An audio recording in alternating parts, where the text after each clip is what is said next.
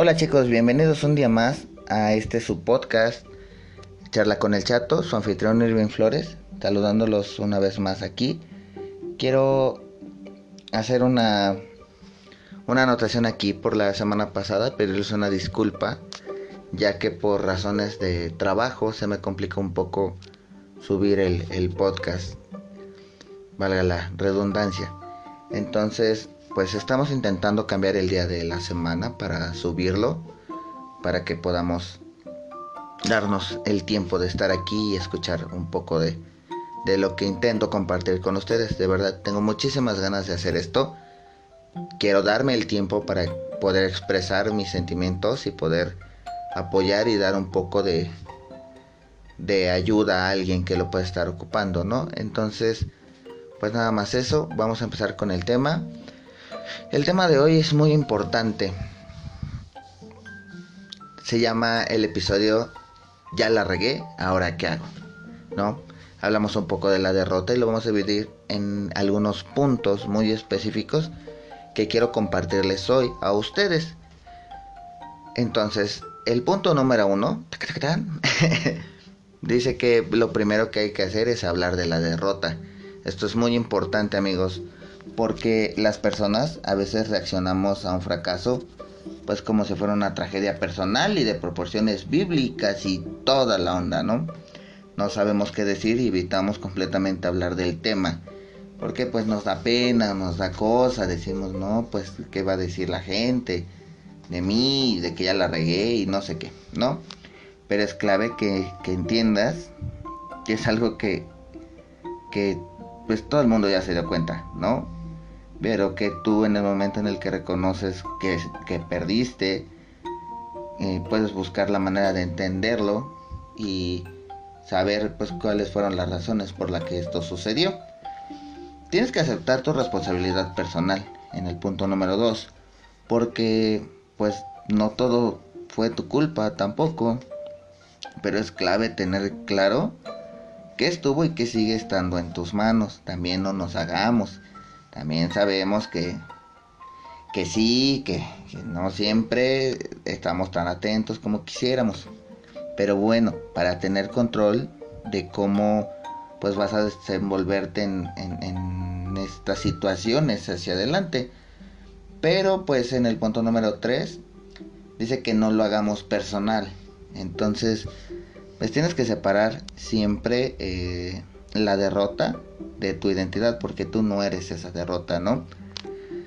Solo porque no has encontrado todavía una manera de hacer algo no significa que no lo sepas hacer o que eres un fracasado o que la fregada, ¿no? La verdad es que no eres así. Entonces siempre, siempre eh, tienes que estar atento a esa situación. En el punto número 4, pues comparte lo que has aprendido. Si ya aprendiste algo de tu derrota, excelente. Ya vamos por menos, ¿eh? No te quedes únicamente en, la posición de negativa, de que te equivocaste. No. Superando ya lo personal, pues para que no pierdas de vista también que estás en posibilidad de profundizar aún más y lo importante aquí que es ganar comprensión de lo que te faltó y cómo mejorarlo. Siempre podemos mejorar un día más y las derrotas son la, la oportunidad más preciosa que tenemos en nuestra vida de que como seres humanos podamos decir, ya perdí, ahora qué, ¿no? Ahora que me levanto y sigo adelante, ¿no? Pero no te vayas a detener demasiado en el tiempo. Es el punto número 5. Obsesionarte con tu derrota no va a cambiar los resultados, ¿eh? No puedes cambiar el pasado. Eso pues lo sabemos todos, ¿no? Pero sí puedes cambiar la manera en la que te relacionas con este pasado. Entre más rápido tú tomes pasos positivos hacia adelante, más pronto dejarás atrás esos pensamientos que pues te están debilitando y obviamente pues que nos obstaculizan en esto, ¿no? En este crecimiento.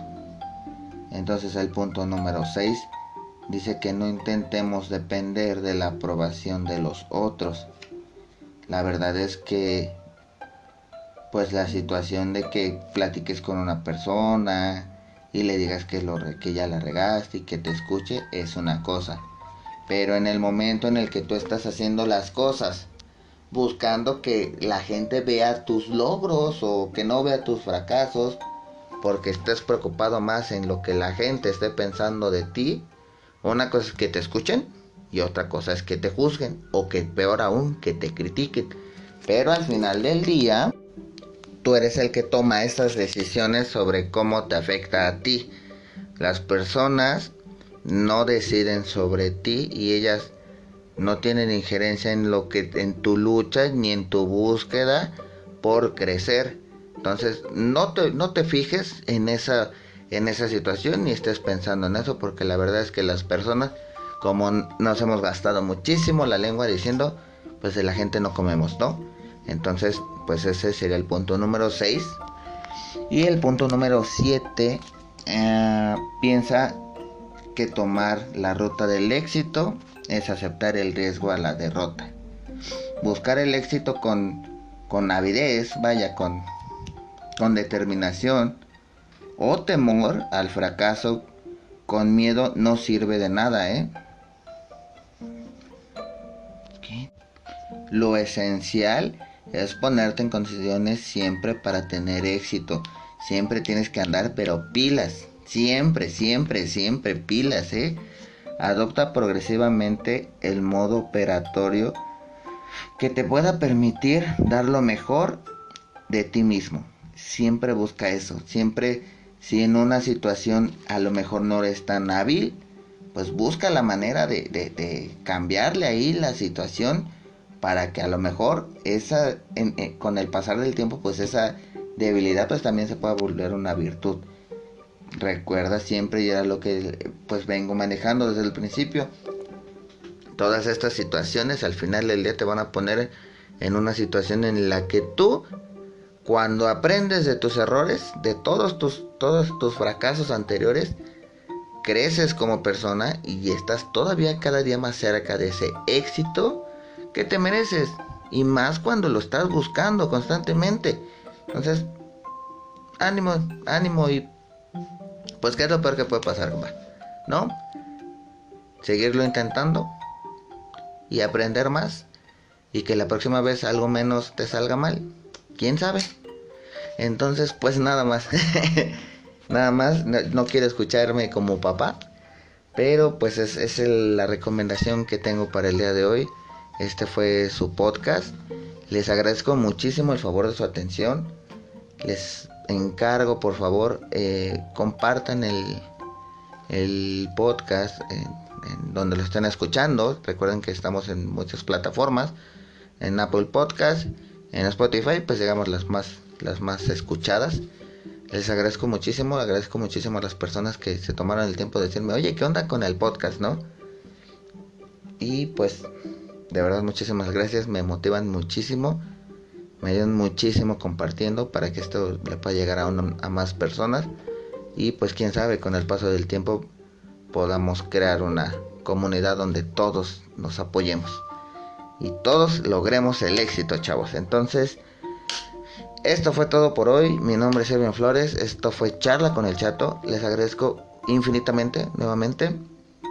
Cuídense mucho y bye